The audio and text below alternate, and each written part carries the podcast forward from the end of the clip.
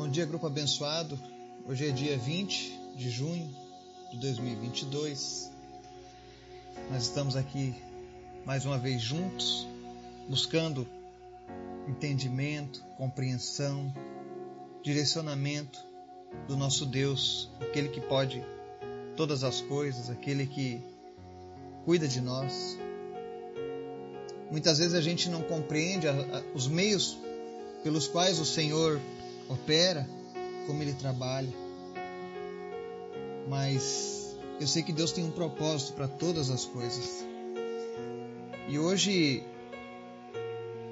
infelizmente, a gente compartilha de um sentimento de tristeza, de perda, né? que foi a, a, o falecimento do bebê Arthur. Mesmo eu não tendo conhecido ele pessoalmente, mas a gente acompanhou a dificuldade, a luta do nascimento dessa criança. E eu sei que nesse momento os seus pais, a Luísa, o Júnior, os seus tios, tias, avós, todos estão extremamente abalados com tudo isso que aconteceu. Mas quando eu soube dessa notícia, eu fiz algo diferente hoje. Eu pedi ao Senhor uma palavra. Uma palavra para os enlutados. Especialmente você que já perdeu alguém, que já perdeu um filho. Eu sei que isso é uma dor que somente Deus pode aplacar. Apenas o Espírito Santo de Deus pode trazer explicação para uma dor tão lacerante quanto a de um pai que perde um filho.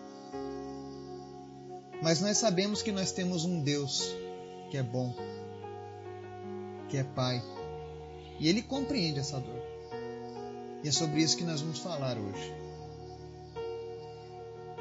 Então hoje eu quero pedir a você que nos acompanha, que nos ouve, que nos segue, que mesmo que não conheça essa família, esteja orando pela vida da Luísa e do Júnior, para que o Senhor esteja consolando essa família, para que o Senhor esteja abraçando eles nesse momento, todos eles. E que o Senhor venha falar ao coração deles. Vamos orar? Pai, Tu és sempre bom. A Tua misericórdia ela dura para sempre. Nós sabemos que a tua vontade é boa, perfeita e agradável, mas muitas vezes nós não compreendemos a tua vontade, porque nós só enxergamos o agora, nós só enxergamos o que está um palmo à nossa frente, mas o Senhor enxerga na eternidade. E é confiando no teu olhar, Pai, e no teu amor, que nesse dia nós te apresentamos a vida da Luísa e do Júnior em especial. Que o Senhor venha abraçá-los nesse momento de dor. Que eles venham sentir a tua presença, Deus. Que o Senhor venha tirar tudo aquilo, Pai, que não foi semeado pelo teu espírito no coração desses pais.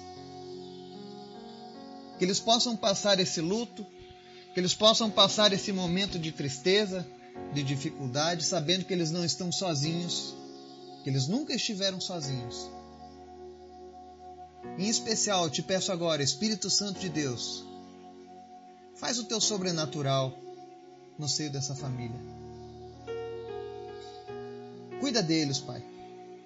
Acalma o coração do Júnior e da Luísa. E em nome de Jesus, Senhor, começa o teu processo de cura. Atrai eles para ti, Jesus. Atrai eles para a tua presença porque não existe nenhum outro lugar onde eles possam estar nesse momento a não ser na tua presença. Que nesse momento de dor, nesse momento de sofrimento, eles possam, Senhor, reclinar a cabeça no teu peito. Que eles possam sentir o teu abraço, o teu calor, Jesus. Ser com essa família nessa hora, Pai. Nós oramos em nome de Jesus, Pai para que o Senhor venha consolar os enlutados nesse dia. Para que o Senhor venha confortar aqueles que perderam alguém. Não importa o tempo que isso aconteceu, vem consolando as pessoas hoje, Pai. A tua palavra diz que o teu Espírito Santo é o nosso consolador. Nos consola nesse dia, Pai. Também te apresento os que estão enfermos, aqueles que também estão lutando pela vida nesse momento. E eu oro nessa hora, Pai, em nome de Jesus. Eu sei que Tu és soberano. Eu sei que Teus planos são maiores que os nossos. Mas visita agora as pessoas que estão lutando pelas suas vidas e dá vitória para elas, Pai, no nome de Jesus. Repreende o espírito de mortes. Cura os enfermos nesse momento, Jesus. Eu sei que tu nos ama. Faz mais uma vez os teus milagres no nosso meio, Jesus. Prepara os nossos corações para a tua palavra. Abençoa cada pessoa que ouve essa mensagem. Que teu Espírito Santo venha fluir através dos nossos corações, da nossa mente, fazendo aquilo que ao homem é impossível, mas a ti não, Jesus. Fala conosco, Pai, no nome de Jesus. Amém. Hoje, para a gente falar sobre a dor da perda, o Senhor ele me deu uma palavra que está lá em 2 Samuel, capítulo 12. E ela conta a história do rei Davi, o homem segundo o coração de Deus. Um homem que andou com Deus, um homem que amava a Deus de todo o seu coração, ao ponto de servir de exemplo. Sobre confiança e entendimento de quem é Deus. Mas houve uma época na vida de Davi que, apesar de ser um homem segundo o coração de Deus, ele foi como a gente. Ele errou, ele falhou, ele se afastou do Senhor. E nós sabemos que o, pe... o salário do pecado é a morte. Nós não controlamos essa ação do pecado, que é a morte.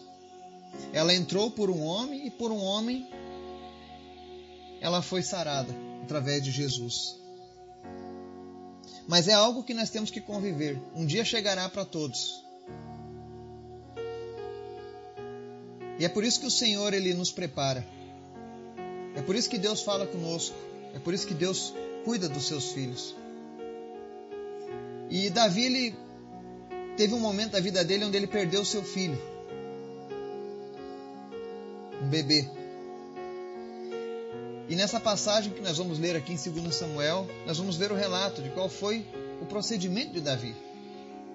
Diante dessa dor tão grande, diante desse problema tão triste, e a palavra diz lá em 2 Samuel 12, dos 16 ao 23, o seguinte: Quando Davi soube que a sua criança estava perecendo, diz assim: E Davi implorou a Deus em favor da criança. Ele jejuou e, entrando em casa, passou a noite deitado no chão. Os oficiais do palácio tentaram fazê-lo levantar-se do chão, mas ele não quis e recusou comer. Sete dias depois, a criança morreu. Os conselheiros de Davi ficaram com medo de dizer-lhe que a criança estava morta e comentaram: Enquanto a criança ainda estava viva, falamos com ele e ele não quis escutar-nos. Como vamos dizer-lhe que a criança morreu? Ele poderá cometer alguma loucura. Davi, percebendo que seus conselheiros cochichavam entre si, compreendeu que a criança estava morta e perguntou: A criança morreu? Sim, morreu, responderam eles. Então Davi levantou-se do chão, lavou-se, perfumou-se e trocou de roupa. Depois entrou no santuário do Senhor e o adorou. E voltando ao palácio, pediu-lhe que preparasse uma refeição e comeu. Seus conselheiros lhe perguntaram: Por que ages assim? Enquanto a criança estava viva, jejuaste e choraste, mas agora que a criança está morta, te levantas e comes? Ele respondeu: Enquanto a criança ainda estava viva, jejuei e chorei. Eu pensava: quem sabe? Talvez o Senhor tenha misericórdia de mim e deixe a criança viver. Mas agora que ela morreu, por que deveria jejuar? Poderia eu trazê-la de volta à vida? Eu irei até ela, mas ela não voltará para mim. Amém? Davi, talvez um dos momentos mais difíceis de sua vida como pai, perder um filho, um recém-nascido.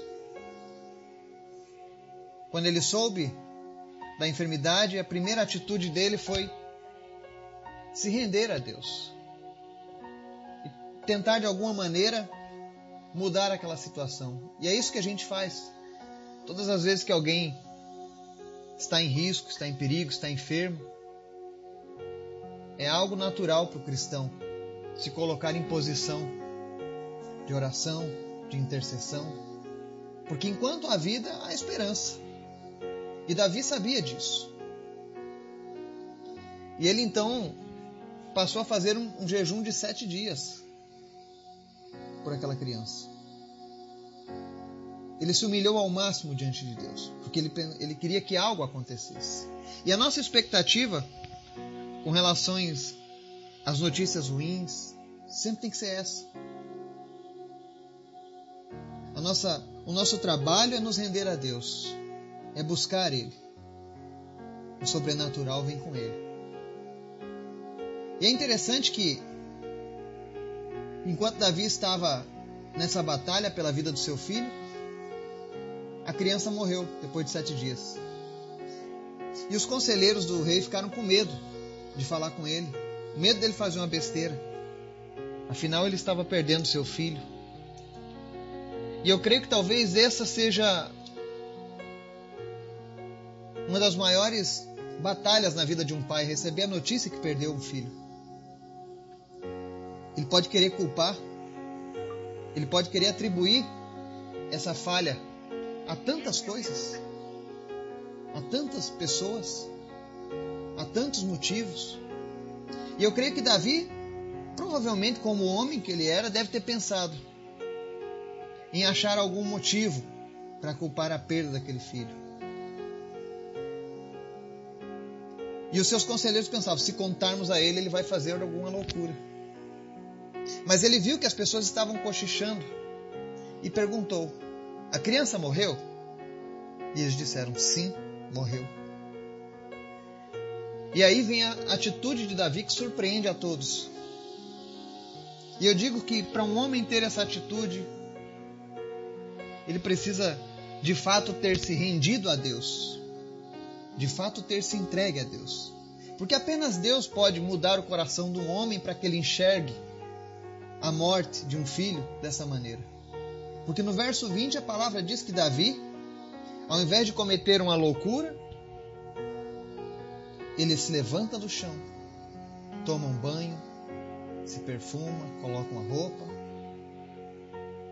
e ele volta novamente para a presença de Deus e adora a Deus. Você já parou para imaginar nisso? Você perdeu o seu filho? Você clamou a Deus por sete dias e perdeu seu filho. E agora você entra novamente na presença desse mesmo Deus?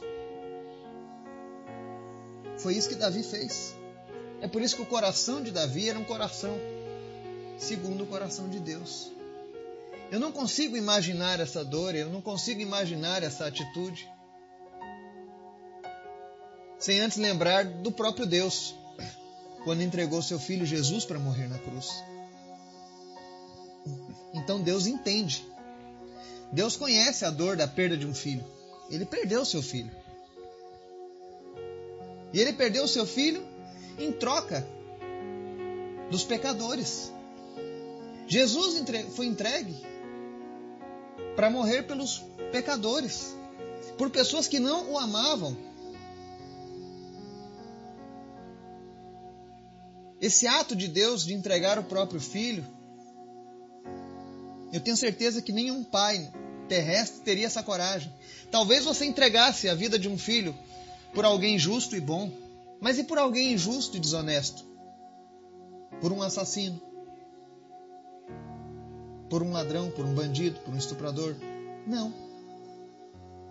Então Deus fez isso. Ele conhece a dor da perda de um filho. Ele perdeu seu filho precioso. Ele entregou ele à morte. E eu creio que Davi, pela sua proximidade a Deus, ele conseguiu compreender no reino espiritual uma verdade que mais tarde foi falada pelo seu filho Salomão. Em Eclesiastes 3, dos versos 1 a 8, diz assim: Para tudo há uma ocasião certa. Há um tempo certo para cada propósito debaixo do céu. Tempo de nascer e tempo de morrer. Tempo de plantar e tempo de arrancar o que se plantou. Tempo de matar e tempo de curar. Tempo de derrubar e tempo de construir. Tempo de chorar e tempo de rir. Tempo de prantear e tempo de dançar. Tempo de espalhar pedras e tempo de ajuntá-las.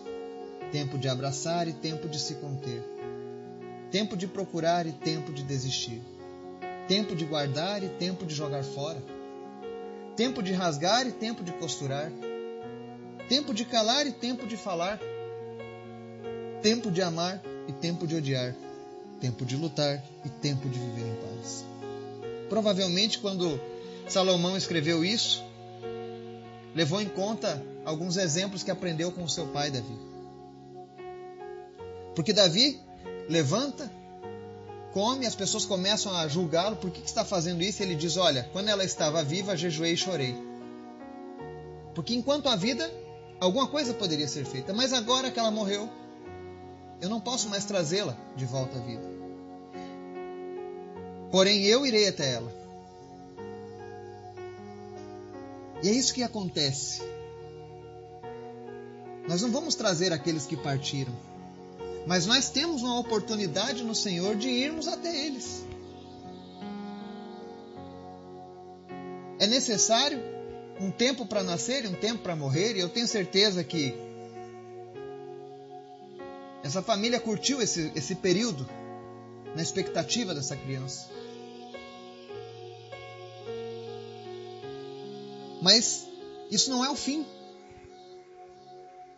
A palavra de Deus diz que o reino de Deus é das crianças. O próprio Jesus assina embaixo essa palavra. Porque ele diz que quando as crianças partem, elas vão para junto da presença dele. Quem sabe o que Jesus está poupando? Nós não sabemos, apenas ele. Mas ele é fiel. Ele é bom.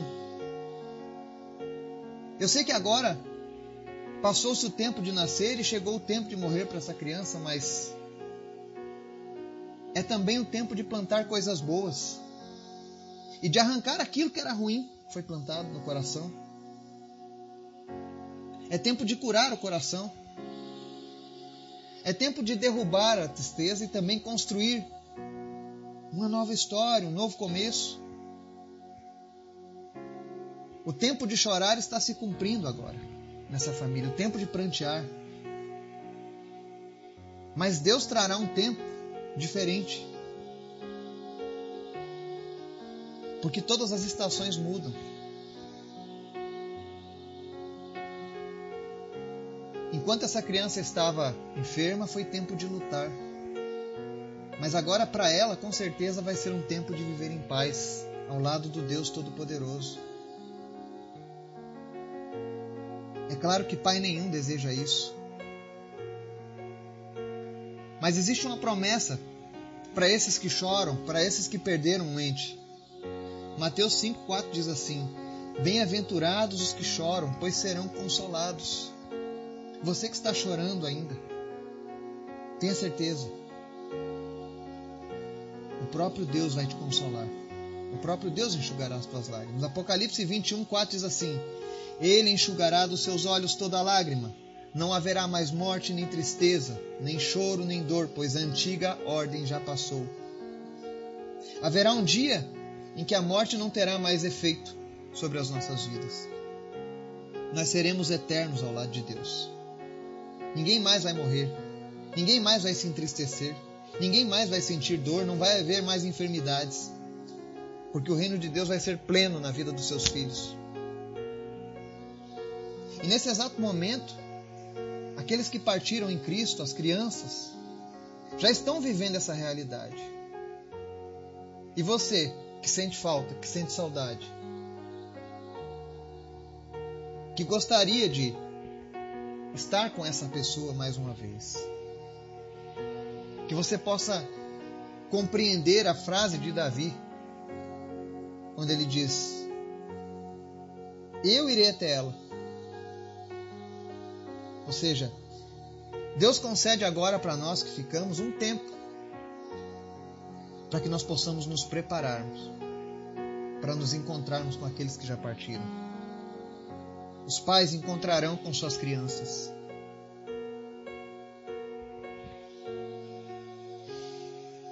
E ali será para sempre, será eternamente.